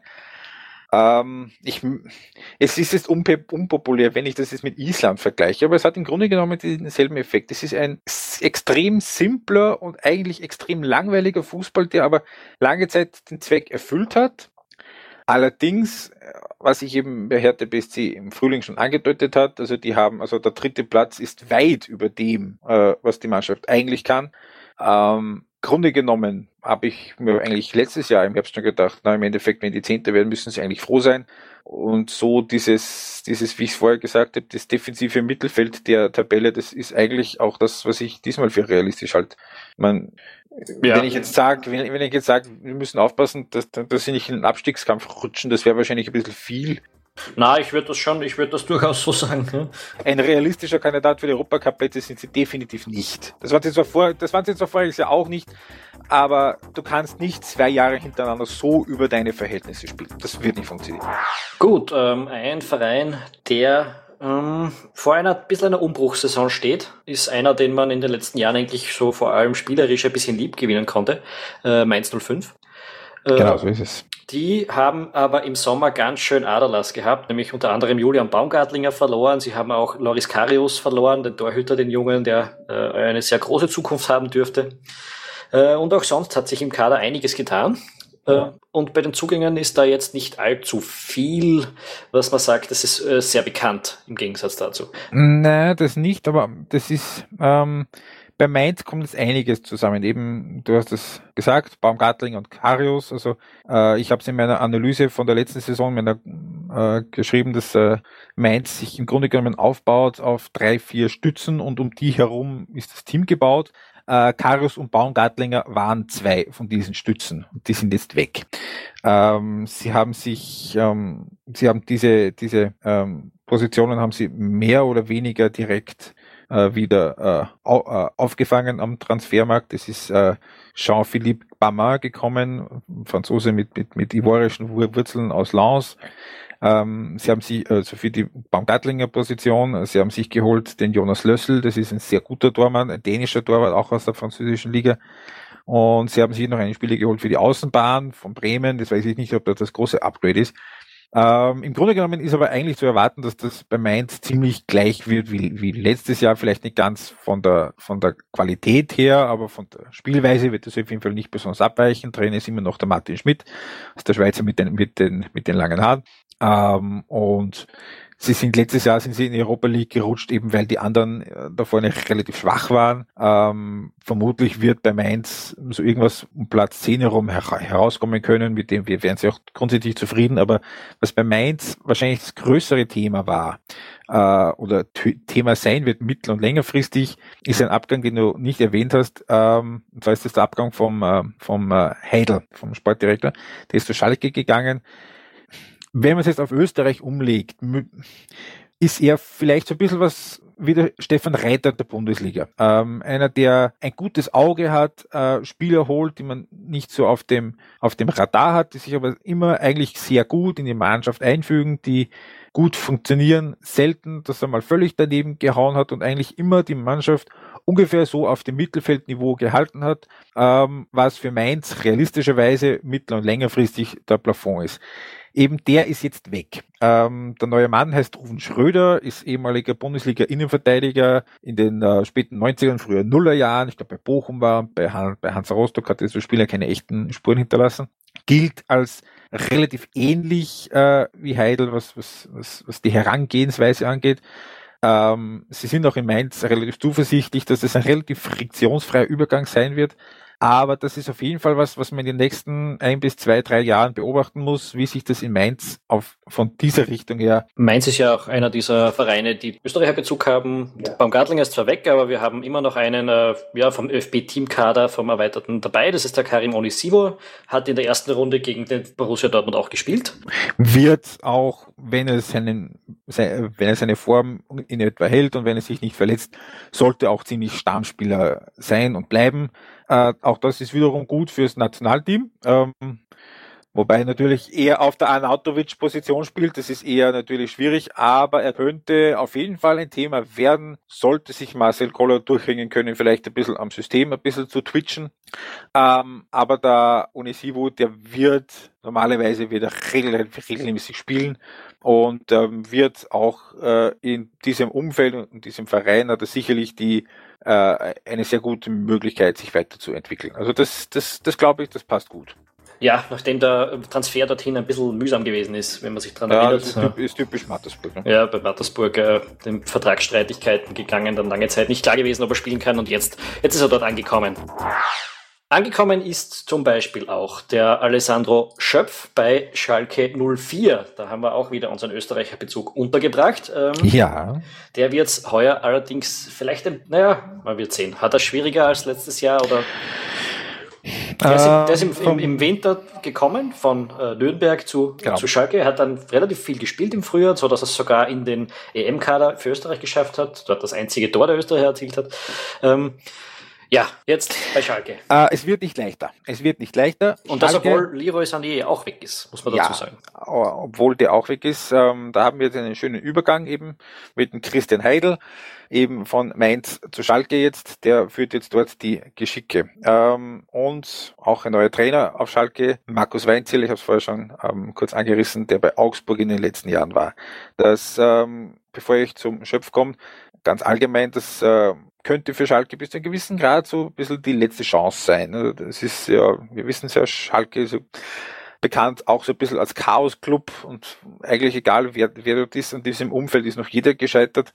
Ähm, wenn's selbst Heidel und Weinziel nicht schaffen, dort sowas wie eine gewisse Form von Kontinuität und, und äh, realistische Erwartungen und auch guten Fußball ähm, nach Schalke zu bringen. Wenn es die nicht schaffen, dann gehen mir die Ideen aus, wie das noch funktionieren soll. So, Alessandro Schöpf ähm, hat einiges an Konkurrenz bekommen, auf jeden Fall im, im, im Kader. Sein Vorteil äh, kann sein, dass er nicht auf eine Position gebunden ist. Er kann im zentralen Mittelfeld spielen, er kann aber auch außen spielen. Das ist nicht bei allen ähm, Optionen, die Weinziel hat, so. Ähm, sie haben sich äh, bei Schalke ein, zwei Spiele geholt, wo man durchaus staunen darf, dass ähm, die zu Schalke gehen. Vor allem ähm, zwei Spieler vom FC Sevilla, äh, nämlich Koke, der Rechtsverteidiger. Das ist nicht irgendwie ein Reservist, das ist der Stammspieler gewesen bei Sevilla über die letzten Jahre hinweg. Ich glaube, der war bei allen drei Europa League Finals, was äh, die, äh, die Sevilla jetzt gewonnen hat. Und sie haben sich geholt von Sevilla den Jewgeni Konoplyanka. So, und der ist zum Beispiel einer von den Spielern, die auf, äh, auf der Außenposition spielen, die sich wahrscheinlich auch der Schöpf bis zu einem gewissen Grad ausgerechnet hat. Ähm, und es ist noch gekommen Brel Embolo, der ist zwar an sich Mittelstürmer, kann aber auch auf den Außen spielen. Es ist äh, gekommen Nabil Bentaleb von Tottenham, der ist zentrales Mittelfeld. Der wäre dann wieder eine mögliche äh, Position in Schöpf. Und dann kommt nämlich noch dazu, das darf man nicht auch Acht lassen, dass bei Schalke zwar der Leroy Sané weg ist, aber diverse andere Spieler, ähm, die extremen Bezug zu Schalke haben und die wahrscheinlich auch nicht so schnell weggehen werden, namentlich äh, vor allem Max Meyer, aber auch Leon Koretzka, auch noch da sind. Also die Konkurrenz ist schon extrem groß. Es ist grundsätzlich auch die Qualität da bei Schalke und ähm, wenn man jetzt natürlich außer Acht lässt, dass das erste Spiel äh, ziemlich furchtbar verloren gegangen ist äh, gegen äh, Frankfurt, würde ich schon sagen, dass für mich persönlich Schalke in der Konstellation, wie die Liga aussieht und wie der Kader aussieht und wie das, um, das, das, das, das nähere sportliche Umfeld bei Schalke aussieht, wäre mein Tipp auf den vierten Platz, auf den Champions League Platz. Ja, damit kann man auf jeden Fall äh, rechnen, dass die dort mitspielen, wobei es wird nach der zweiten Runde, da, da ist jetzt schon einmal ein erster Maßstab, denn nach dem 0 zu 1 auswärts gegen Frankfurt der Niederlage äh, geht's jetzt zu Hause gegen Bayern. Da ist der Markus Weinziel auch nicht hundertprozentig glücklich über das Auslosungsglück gewesen.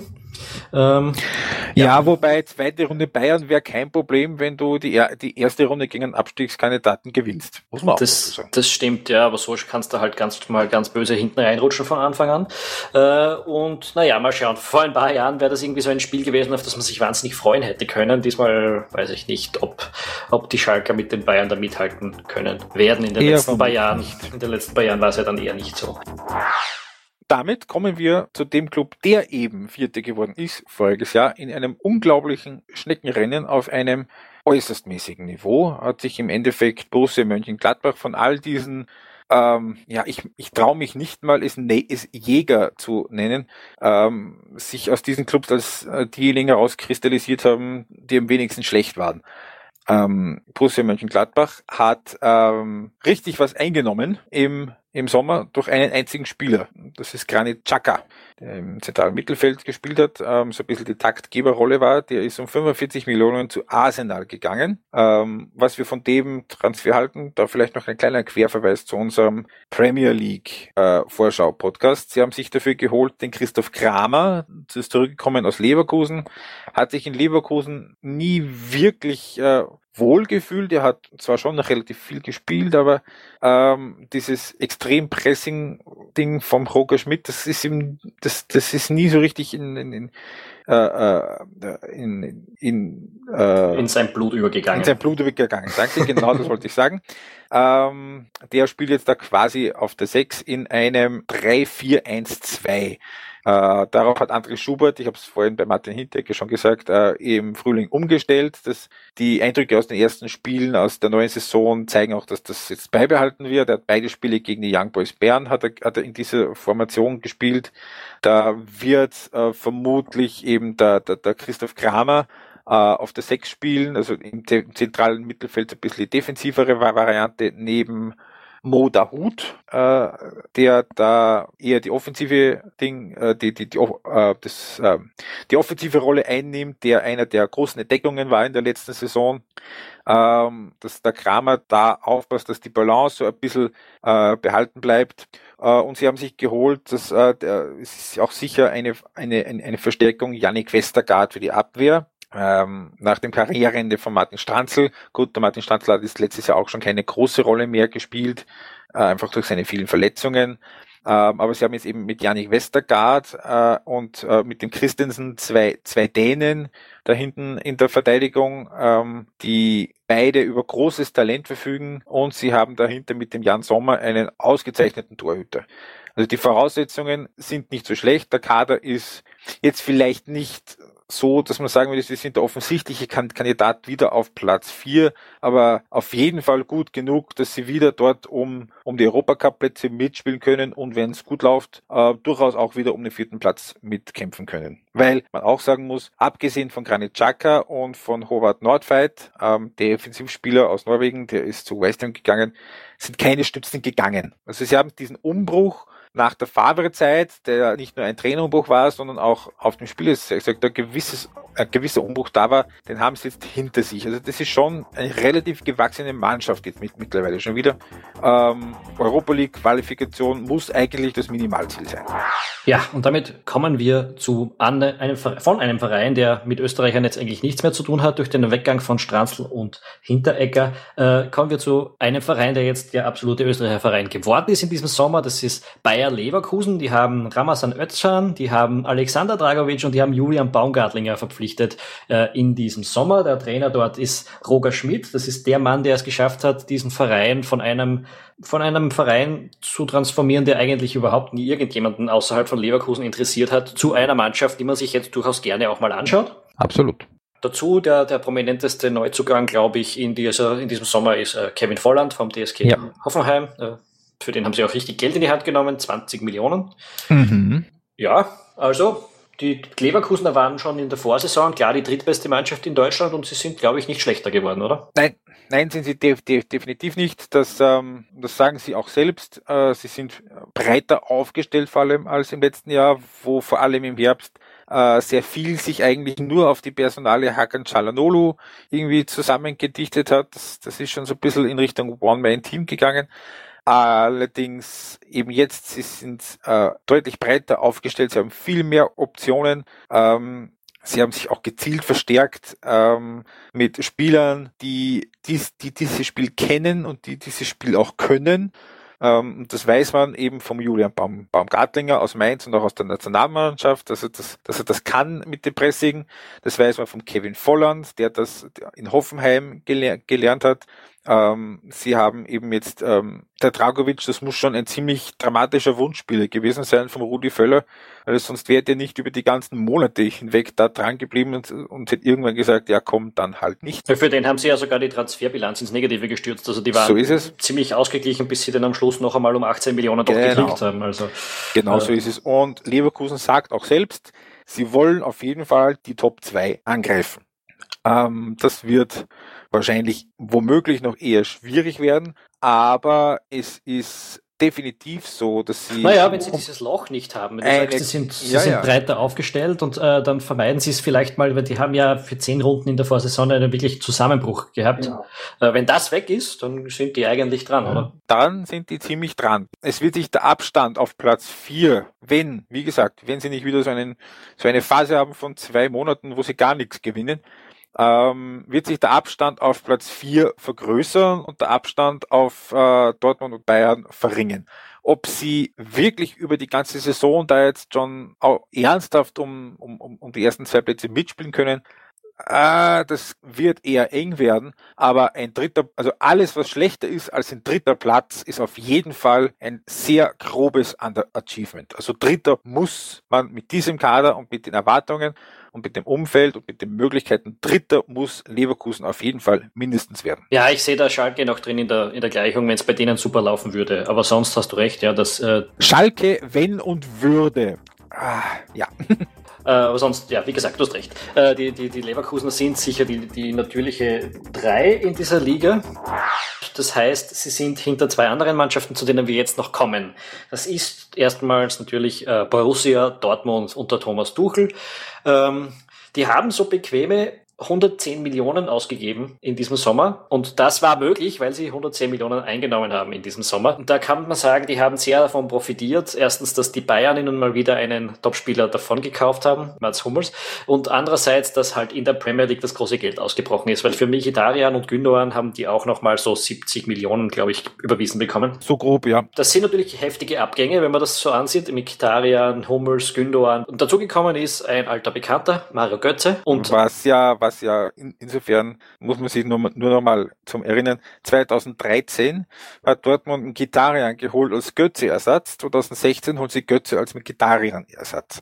So trifft man sich eben immer wieder im Leben. Ja, Götze hat jetzt was zu beweisen. Das war damals nicht so. Damals war er irgendwie so das aufstrebende Wundertalent in Deutschland. Und zwar allen. Sich selbst und der, generell der deutschen Fußballöffentlichkeit, aber am allermeisten wahrscheinlich den Dortmund-Fans, weil ähm, die finden diesen Transfer von vor drei Jahren zu den Bayern, die finden das heute noch nicht besonders lustig. Kann ich gut nachvollziehen, ja. Äh, und dazu gekommen sind aber noch andere Spieler in Dortmund. Auch und zwar welche, von denen man vermutlicherweise sogar noch etwas mehr erwarten kann und darf. Ich denke da jetzt nicht so sehr an, du wolltest jetzt gerade noch auf Sebastian Rode, der auch von den Bayern gekommen ist, ähm, aber vor allem äh, Augenmerk richten auf Marc Bartra, äh, das ist der quasi Hummelsersatz. Ähm, und äh, da haben sie nicht den Teufel getauscht. Also der Batra, das ist ein richtig, richtig guter, vor allem was die äh, Spieleröffnung angeht. Ähm, ist gekommen eben vom FC Barcelona, 25 Jahre alt, für 8 Millionen eigentlich ein, unglaub, ein unglaubliches Schnäppchen. Aber Barcelona hat halt auch gesehen, wahrscheinlich auf Sicht wird er an Herrn Piquet und Mascherano nicht vorbeikommen, das haben sie ihn halt gehen lassen. Dortmund bedankt sich schön. Und weitere, ein weiterer Spieler, auf den man aufpassen muss, ist Rafael Guerrero, Linksverteidiger, da wird es jetzt für den Marcel Schmelz ein bisschen eng, der hat eine super Europameisterschaft gespielt für Portugal und ähm, hat aber bei Dortmund schon unterschrieben vor der Euro, darum haben sie den um auch relativ billige 12 Millionen bekommen. Und auch aufpassen, vielleicht noch nicht so sehr in dieser Saison, aber auf Sicht auf Emre Moor, der ist Däne, ähm, ist allerdings Nationalspieler für die Türkei, weil er türkische Wurzeln hat. Ähm, ich glaube, der spricht nicht mal wirklich Türkisch, aber der hat äh, schon ein, zwei Spiele gemacht bei der Europameisterschaft, da schon Talentprobe abgeliefert. Das, der ist 18, der ist ein Riesentalent, der ist gekommen von Nordsjælland aus äh, der dänischen Liga. Ja, das sind noch nicht alle. Und dann haben wir noch den André Schöle und den, den, den äh, Osmane Dembele den haben, von denen erwarten sich die Dortmunder auch sehr viel. Der ist auch erst 19 Jahre, äh, der gilt auch als riesiges Talent von, vom Start gekommen. Also die Dortmunder haben sich schon auch ganz gut über den Sommer geschmuggelt. Oh ja. Aber wobei es halt schwer zu sagen ist, wenn man Mikitarian, Hummels und Gündogan verliert, ob man dann tatsächlich stärker geworden ist. Äh, kann man den Bayern damit ein bisschen näher an, den, äh, an die Pelle rücken? Naja, Dortmund hat ja letzte Saison schon eigentlich eine grandiose Saison gespielt, in der man, glaube ich, in 98 Prozent, also, also das ist jetzt die wievielte Bundesliga-Saison, glaube ich, so die äh, 53. oder so. Ich glaube, mit der Bilanz wäre man, glaube ich, 50 Mal Me Meister geworden. Also das ist schon eigentlich ähm, ein, ein Verbesserungswille auf schon unglaublich hohem Niveau. Ja, aber gerade in den direkten Duellen mit den Bayern äh, zu wenig. Und das war gerade in der Rückrunde, wo man noch die Chance auf den Titel gehabt hat und sich dann mit einem sehr bitteren 0-0 zufrieden gegeben genau. Genau, das war enttäuschend. Das äh, bin ich absolut bei dir. Ähm, sie haben auf jeden Fall alles dafür getan. Weil wenn man, man, sie haben sich äh, gegen die Abgänge von Mikitarian, Hummels und Gündogan haben sie sich einfach nicht richtig, nicht wirklich wehren können. Ähm, aber sie haben ihre Hausaufgaben gemacht. Äh, das ist, ich glaube, dass die nicht die drei, das haben sie von vornherein gewusst, die können die drei nicht eins eins ersetzen. Die haben nicht, die können nicht sagen, so, wir holen jetzt den Götze und der spielt genau das, was der Mikitarian macht und wir holen den Batra, der spielt genau das, was der Hummels macht. Ähm, das ist auch nicht die, Philo die, Philosophie von einem Thomas Tuchel, das ist einfach ähm, e die Evolution und die Weiterentwicklung. Es hätte Dortmund nicht geschadet, wenn sie die Mannschaft ein bisschen besser zusammenhalten hätten können. Ähm, jetzt haben sie selber halbwegs einen Umbruch gehabt, aber wie gesagt, die sind nicht schlechter geworden. können. Ob sie die Bayern wirklich fordern können über dieses, ja, ja, das glaube ich schon. Ich glaube, weißt du, warum ich es glaube? Weil ich nicht weiß, ob die Bayern nochmal so stabil sein können. Ja, das ist genau der Punkt. Äh, das ist zwar jetzt irgendwie seltsam zu sagen, weil ich glaube, wir können eigentlich eh zu den Bayern wechseln, oder? Ja. Der neue Trainer dort, Carlo Angelotti, altbekannte äh, Geschichte, der hat Pep Guardiola im Sommer abgelöst. Mats Hummels, Renato Sanchez, äh, das sind die großen Zugänge bei den. Ja. Renato Sanchez, den hat man auch beim Europameister, bei der Europameisterschaft gesehen. Ein, ein sehr junger, zentraler Mittelfeldspieler aus Portugal eben. Der auch außen spielen kann, das er bei der Europameisterschaft auch ein paar Mal gemacht hat. Mhm. Und dazu eben Mats Hummels, zu dem muss man jetzt irgendwie auch nicht besonders viel sagen. Abgänge sind verkraftbar, Rode, Heuberg, Benatia Götze, das ist, äh, hat keine große Rolle gespielt. Einer, der mich überrascht hat, weil ich es nicht mitbekommen habe über den Sommer, Ivan Lucic, österreichischer Nachwuchstorhüter, der jetzt bei Bristol, Row, äh, bei Bristol City in der zweiten englischen Liga spielt. Ich glaube, er ist verkauft worden. Bin aber jetzt nicht sicher, ob er verliehen oder verkauft worden ist. Ich könnte es nicht genau sagen, es spielt aber keine Rolle. So oder so. Bei den Bayern hätte er sich wahrscheinlich eher nicht an Manuel Neuer vorbeigeschwuggelt. Never ever. Der andere Österreicher im Kader ist bekannt mit David Alaba. Ähm, ja, und jetzt eben der Verein hat jetzt Carlo Angelotti auf der Bank. Der ist nicht dafür bekannt, Meisterschaften zu gewinnen, oder? Ähm, nö, nö, macht er ganz selten und nur äußerst ungern. Ähm, es wird, wenn wir kurz zum den Österreicher Bezug ein bisschen weiterziehen, ich glaube, es wird dem David Alaba ganz gut tun, äh, dass da jetzt ein Carlo Ancelotti ist, wie es, glaube ich, dem ganzen Verein gut tun wird. Nicht jetzt zwingend, was das Sportliche angeht. Da gibt's eigentlich, äh, da bin ich auf der Seite der Fraktion, die sagen, da gibt's eigentlich gar nichts, was man dem Guardiola wirklich vorwerfen kann. Allerdings, es wird vermutlich unter Ancelotti alles ein bisschen weniger aufgehitzt sein. Einfach durch äh, seine Persönlichkeit, durch seine Ausstrahlung. Er ist einfach bis zu einem gewissen Grad vielleicht das genaue Gegenteil von Guardiola. Er ist eben keiner, der, der 90 Minuten an der Seitenlinie jedem deutet, dass er jetzt fünf Zentimeter weiter links sein muss. Er ist einer, der nicht annähernd so polarisiert, wie das ein Guardiola gemacht hat. Er ist, er ist einfach, äh, verglichen mit Guardiola hat Ancelotti so ein bisschen was Ella Statesmanhaftes. Und vor allem, er wird nicht ähm, die Spieler, vor allem die Spieler, die vielseitigen Spieler, wie es ein Alaba ist, ähm, in einem Spiel auf drei verschiedenen Positionen einsetzen und das jede Woche wieder. Es wird alles, es wird ein bisschen ruhiger werden. Es wird ja, das System grundsätzlich wird ja schon einmal deutlich weniger flexibel gespielt werden. Das System, werden, das hat sich jetzt in den ersten Spielen so ein bisschen angedeutet, das dürfte so ein 4-3-3 werden. Da hat er gegen Bremen hat er so gespielt im ersten Spieltag und gegen Dortmund hat er so gespielt im, äh, im Supercup. Ähm, es wird alles ein bisschen mehr Rhythmus bekommen und das glaube ich, das ist was, was dem Alaba sicher gut tun wird. Ähm, Ancelotti hat in seinem Kader ähm, natürlich eine unglaubliche Qualität, vor allem im, im Mittelfeld, im zentralen ähm, also ist also ein Kimmich, den kann man schon fast nicht mehr zählen, weil der wird wahrscheinlich auf Sicht gesehen eher Rechtsverteidiger spielen aber da ist ein Xavi Alonso noch dabei, da ist ein Arturo Vidal dabei, ein Renato Sanchez, ein Thiago Alcantara ist dabei, ähm, die alle in Wahrheit um diese drei Plätze im Zentrum kämpfen. Das kann auch ein Javi Martinez spielen, das kann auch ein David Alaba spielen. Der es ähm, aber wahrscheinlich dann wiederum nicht tun wird. Nee, das glaube glaub ich auch nicht, weil das sind einfach zu viele andere für diese drei Plätze im Mittelfeld, die dafür, die dafür einfach besser geeignet sind. Das wird jetzt auch die Diskussion im österreichischen Nationalteam nicht unbedingt beruhigen, vor allem die, die es bei den Fans und bei den Journalisten immer wieder gibt. Ich finde sie ja eher entbehrlich, äh, den Alaba unbedingt auf die Linksverteidigerposition zu setzen, weil im Gegensatz zum Vorjahr, wo er ja eigentlich alles Mögliche unter Guardiola gespielt hat. Nur nicht Linksverteidiger. Ja, äh, auch, aber nicht oft, ja. Äh, ja. Ähm, ist er jetzt, jetzt ist er eigentlich ziemlich sicher permanent auf der Linksverteidigerposition oder auf einer viel klassischeren Linksverteidigerposition, als es auch unter Guardiola der Fall gewesen wäre. Definitiv. Äh, weil, weil unter Guardiola heißt das ja im Prinzip, jeder, jeder Spieler dort ist ja ein zentraler Mittelfeldspieler. Mhm. Äh, bei den Bayern jetzt, Alaba wird klassischer Linksverteidiger hinter Ribéry, so wie es ausschaut, sein. Äh, das sind natürlich seine, seine äh, aufsehenerregendsten Saisonen gewesen, sage ich jetzt einmal. Ähm, aber es wird ihm nicht unheimlich viel weiterhelfen bei der, weiterhelfen bei der, bei der Entwicklung in dem, in, im defensiven Mittelfeld, wo er in Österreich halt schon sehr wichtig wäre. Das ähm, ist jetzt nicht die Baustelle von der Bundesliga-Vorschau, aber ähm, nur quasi ein Satz dazu, wenn es wirklich keinen besseren Linksverteidiger gibt als einen Markus Suttner in der Form, wie man ihn jetzt in Georgien gesehen hat, dann glaube ich, dass es durchaus legitim ist. Also ich habe mich diese Diskussion, sie ist mir eigentlich ziemlich zuwider, weil sie einfach viel zu hysterisch geführt wird.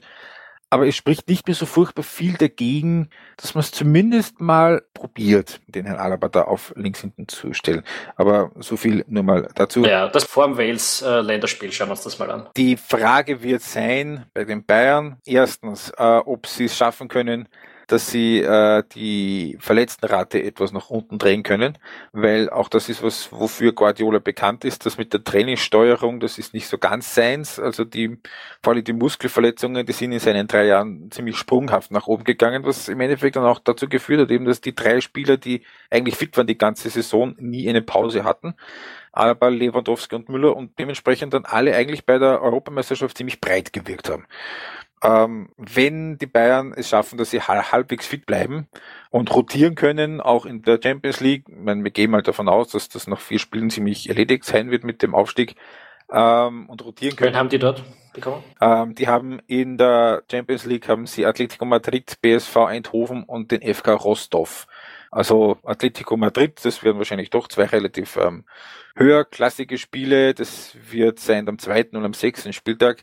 Aber Eindhoven bei allem Respekt und der russische Vizemeister Rostov, ja. Ja, das sollte sich ausgehen, ja. Ja, ähm, natürlich, die Bayern sind der einzige Favorit auf die Meisterschaft. Es wird die fünfte hintereinander. Mhm. Ähm, wäre quasi ein Ausbauen des Rekords. Allerdings, sie werden sich sehr, sehr wenige Ausrutscher nur leisten können dürfen, äh, nur leisten können, wenn sie das wirklich schaffen wollen, weil Dortmund ähm, in voriges Jahr schon deutlicher auf den Fersen war, als es im Endeffekt wahrscheinlich äh, in Erinnerung bleiben wird. Äh, und dort man auch diese Saison ist wirklich einen sehr, sehr, sehr, sehr starken, äh, eine sehr, sehr starke Saison erwarten lässt. Ähm, wenn ich Geld draufsetzen müsste, würde ich sagen, die Bayern werden Meister. Aber ähm, es wird ein sehr, sehr hart, hartes Stück Arbeit. Und wie gesagt, sie dürfen sich nicht viele Ausrufe leisten. Und damit sind wir auch durch die deutsche Bundesliga in diesem Jahr durchgekommen als Vorschau. Ähm, jetzt, wo wir durch sind, wir haben es ja eh gerade gesagt und ich stimme dir im Prinzip zu, die Bayern sind der größte Favorit. Äh, Dortmund ist der erste Jäger. Und für Leverkusen muss es schon sehr super laufen, wenn die eben den Titel eine Rolle spielen wollen. Genauso wie es für Schalke sehr super laufen muss, wenn die Dritter werden wollen, so in der Richtung. Genau, genau. Und hinten, wenn, wenn, wenn du mich jetzt fragst, wer die letzten drei Plätze belegen wird, ähm, nenne ich dir Ingolstadt, Frankfurt und Darmstadt in einer beliebigen Reihenfolge. Ja, ich würde das sogar vielleicht genau in der Reihenfolge sehen. Und ähm, es ist durchaus nicht unwahrscheinlich, dass wir genau die beiden Absteiger, Hannover und Stuttgart, nächste Saison wiedersehen. Ähm, Hannover sehr stabiler Saisonstart, schaut sehr, sehr gut aus. Und Stuttgart ähm, mit einer Niederlage zwar schon, aber die sind nicht nur auf dem Papier die Favoriten auf den, auf den Aufstieg, ähm, das, sondern die dürften auch beide realistischerweise unter den ersten drei landen, auch weil es nicht wirklich eine Konkurrenz gibt. Eine nennenswert starke. Ja, da muss ich jetzt lügen, wenn ich sage, die zweite deutsche Liga kenne ich gut genug, um da eine Prognose abgeben zu können. Aber ja, die deutsche Bundesliga haben wir auf jeden Fall besprochen. Es war mir eine Freude. Es war auch mir eine Freude. Und hoffentlich wird es uns eine größere Freude sein, ähm, als letzte Saison die Spiele der deutschen Bundesliga anzusehen. Weil, wie schon gesagt, da war letztes Jahr sehr vieles dabei, was nicht so furchtbar unterhaltsam war.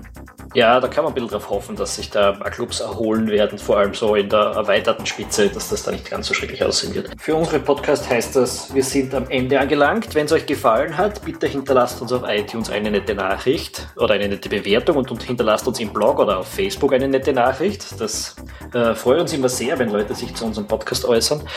Ähm, die nächste Sendung, die wir machen, da haben wir jetzt irgendwie noch nicht drüber gesprochen. Wir haben es ja eh schon im letzten Podcast angekündigt. Wir haben in dieser Saison, in dieser Fußballsaison unsere Podcasts mit einer etwas geringeren Frequenz geplant. Äh, wir haben, falls es wer verpasst hat, hört euch die äh, Premier League Vorschau an. Die ist eh fast noch immer genauso gültig, außer dass es noch ein paar Transfers gegeben hat. Ähm, jedenfalls äh, schaffen wir es nicht mehr jede Woche und wollen dafür halt ein bisschen mehr in die Tiefe gehen. Mhm. Sagt uns auch, was ihr davon haltet. Und auch gerne Vorschläge von Themen, die wir dann auch in Depth ein bisschen äh, genauer beleuchten könnten. In Depth. Ja, ich meine, die nächsten Sachen, die sich anbieten, wäre zum Beispiel auch eine Vorschau auf die Champions League. Die müsste dann jo. ungefähr dort anfangen, wenn die nächste Show anstehen würde. Was haltet ihr zum Beispiel davon? Gut, äh, bevor wir da jetzt noch ewig weiter schwafeln, sage ich einfach Danke fürs Zuhören. Servus. Bis zum nächsten Mal. Vergesst nicht, unseren Podcast zu abonnieren.